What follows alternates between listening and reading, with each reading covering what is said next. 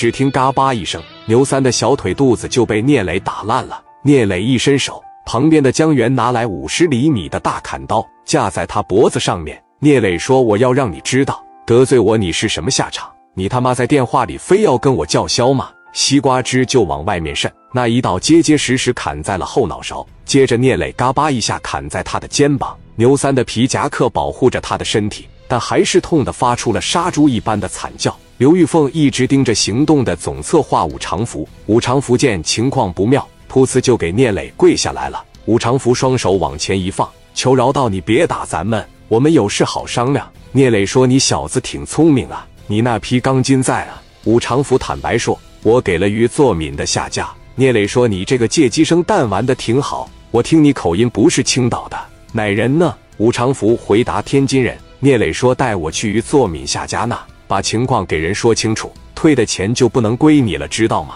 接着，聂磊来到牛三面前，嘎巴嘎巴嘎巴朝着牛三脸上扇巴掌。聂磊交代说：“好好上医院看病，养好了上青岛找我报仇。全豪实业是我的，皇冠假日和富宁南路工地也是我的，我等你。”聂磊扯着武长福耳朵往车上一摁住，于少正当时就感觉有希望了。王总这里刚好用着钢筋，聂磊和于少正就来了。于少正对王总说：“我是于作敏的儿子。”金海钢管的负责人，你用的钢管是我们的，他从我们这里抢了钢管，让我失去了诚信。我们天津大邱庄绝对诚信为本，不可能欺行霸业。对不起，让你误会了，电话打不通，是他拿了我的手机。王总当时就怒了，说你这个人怎么这么缺德？你不怕生孩子没屁眼吗？一批钢筋你卖我两次。王总一生气，拿着钢管嘎巴一下打在了武长福的脑袋。武长福吓得赶快说：“那我退钱。”我退钱，聂磊就问你打了我兄弟怎么算？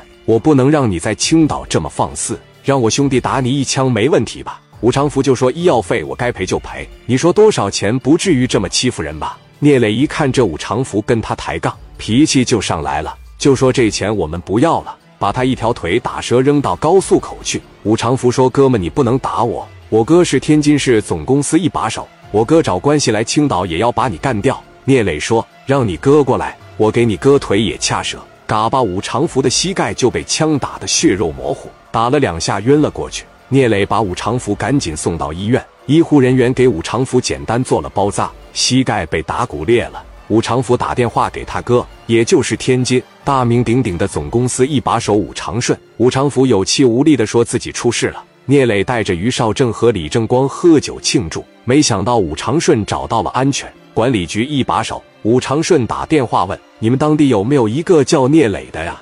我弟弟被你们青岛本地的聂磊给打了，而且那两条腿全给掐折了。你们想想办法解决一下这个问题。你们抓他审判，让他主动给我赔米。”